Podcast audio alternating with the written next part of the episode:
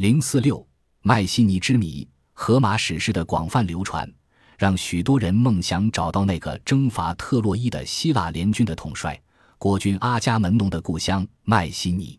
根据书中的描述，兴盛时期的麦西尼是一个黄金富足的都市，曾以金银饰品名扬天下。我们对麦西尼文明的了解，多是从一些出土的艺术品及建筑遗址中得来的。这只陶杯亭亭玉立。左右匀称，色彩优雅。纵使今天的工匠技艺，恐也难以与之比肩。荷马史诗是否真实？究竟有没有晋西尼这样一个富庶的地方？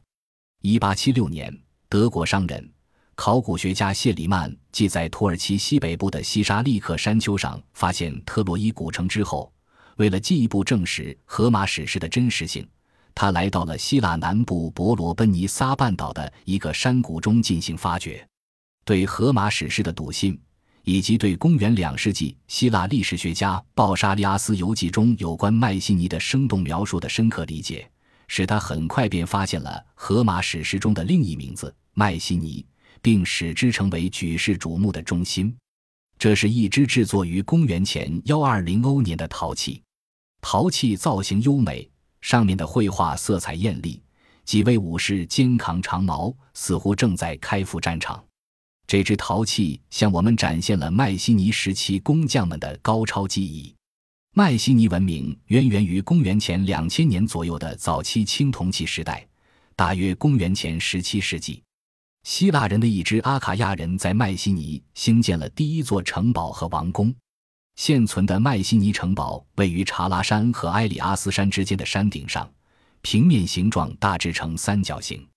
城墙由巨大的石块环山修建，高八米，厚达五米。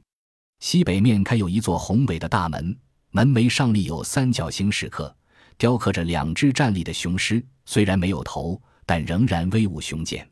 这两只狮子雕塑是欧洲最古代的雕塑艺术。这种左右对称的雕刻形式显然是受到东方文化的影响。麦西尼城堡的正门因而被称为狮子门。狮子门内左边有一间小屋，估计是古代看门人的住所。在狮子门内侧独眼巨人墙以东，发现有六座长方形数学墓，这些墓葬被包围在竖立的石板围成的圆圈中，直径约二十六点五米，称为圆形墓圈。在石圆圈中。谢利曼夫妇发现了五座坟墓，希腊考古学会派来监视他们的斯塔马泰基后来又发现了第六座坟墓。这六座长方形的数学墓大小深度不同，墓顶用原木石板铺盖，大部分已经坍塌。六座墓葬中共葬有十九人，有男有女，还有两个小孩。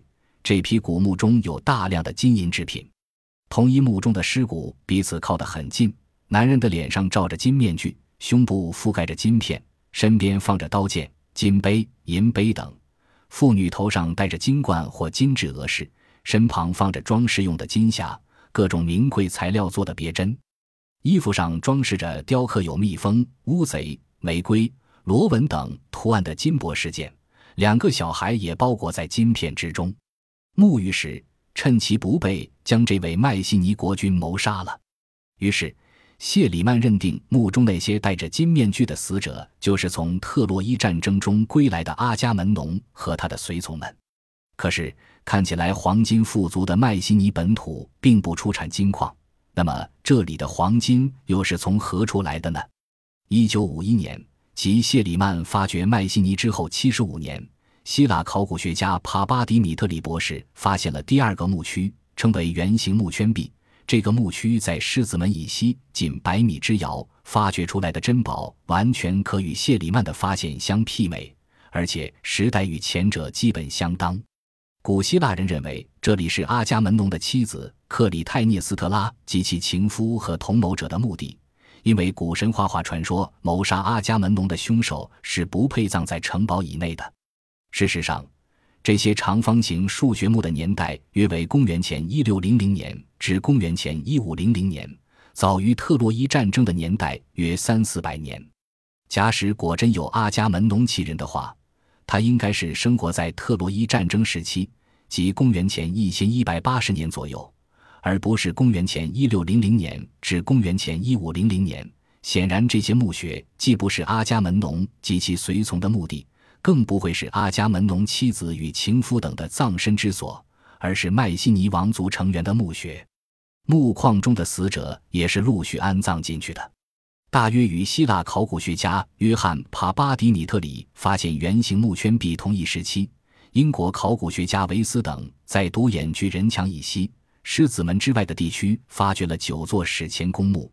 这些圆顶墓因形似蜂房，又名蜂房墓，均属于青铜时代中期，大约相当于公元前一五零零年至公元前一千三百年。考古学家们在墓中发现了荷马史诗中描述的建筑物。武器和器物，从而证实了荷马史诗的真实性，解决了历史上长期以来有关荷马史诗的争论。在这些圆顶墓中，最大的一座即是著名的阿特柔斯宝库。阿特柔斯是阿伽门农之父。这座墓的门上有一个三角形的开口，形似蜂房，故而又称为蜂房墓。令人惊奇的是，阿特柔斯宝库的石门梁重达一百二十吨。迈锡尼人是用什么方法将其安置上去的呢？迈锡尼人在没有起重机和千斤顶的情况下，却能将百余吨重的门梁准确地安置起来，不能说不是一个人间奇迹呀！这座墓室的四壁是以壁画，长期以来，人们一直认为迈锡尼军主将他们的藏宝都收藏在里面，故称之为宝库。这是在古希腊迈锡尼墓葬中出土的金面具。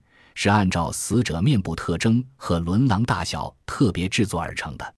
虽然自公元前一千一百年至公元一因四百五十三年之间，多里安人、罗马人、哥特人、威尼斯人、土耳其人先后占领希腊，光临过这座黄金之城，但奇怪的是，他们都未能发现埋葬在地下的古墓珍宝。迈锡尼雄踞高山上，易守难攻，对于山城来说。最重要的是粮食和水源。如果储备了充足的粮食，绝无断水之虞。在城东部的侧门内附近有暗道通向一秘密水池，可供守城部队在被围困时使用。然而，令人费解的是，迈锡尼城壁垒森严，固若金汤，那这座著名的山城为何屡屡被攻破呢？迈锡尼在公元前一因四百年至公元前一因一百五十年左右的青铜时代末期发展到鼎盛时期。这只湖上会有古希腊的战争场面。迈锡尼王宫位于城市中心的制高点，有大厅、后厅、走廊、侧室、浴室等遗址。迈锡尼人修建了独眼巨人墙、狮子门和暗道门。王宫中有表现车马等题材的壁画。考古学家们还在不远处的埃里阿斯山巅上发现了瞭望塔的遗址。早期诸王墓地被人们用石板围起来，里面有镌刻着马拉战车的墓碑以及水井状的圆祭台，这样祭祀动物的鲜血就可以直接流入墓室里，供奉常年在地下的英雄们任意享用。若干年过后，山坡上冲刷下来的泥土将这些墓葬掩埋起来。值得注意的是。迈锡尼文明已经产生了一种为王室、官吏和平民所共同使用的文字系统——线形文字币。线形文字币属希腊语，是一种音节文字，是由克里特岛的线形文字 A 发展而来的。公元前十三、十四世纪在希腊各地流行，后随着迈锡尼文明的衰落而被人们遗忘。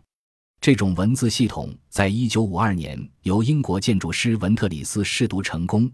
证实了迈锡尼文明是古希腊人的一支阿卡亚人创造的。令人困惑不解的是，当时的人们甚至用线形文字币来写货物清单，可是他们为什么不在墓碑上刻上死者的姓名和业绩呢？埃及人、腓尼基人都在其坟墓墙上刻下了文字，后来的希腊罗马人也竖有文字的墓碑，而迈锡尼偏偏没有，这究竟又是为什么呢？大约在公元前十二世纪。迈锡尼倾国出兵，远征小亚细亚富裕的城市特洛伊，围攻十年方才攻陷。这场旷日持久的战争消耗了迈锡尼大量的人力、物力和财力，从此国势一蹶不振。公元前十二世纪末，来自希腊北部的多利亚人征服阿卡亚人，一代名城迈锡尼就这样被摧毁了。迈锡尼墓葬掩埋在荒寂的山峦下，长达几千年之久。几千年之后的今天，我们又能解读多少关于这个文明城市的秘密呢？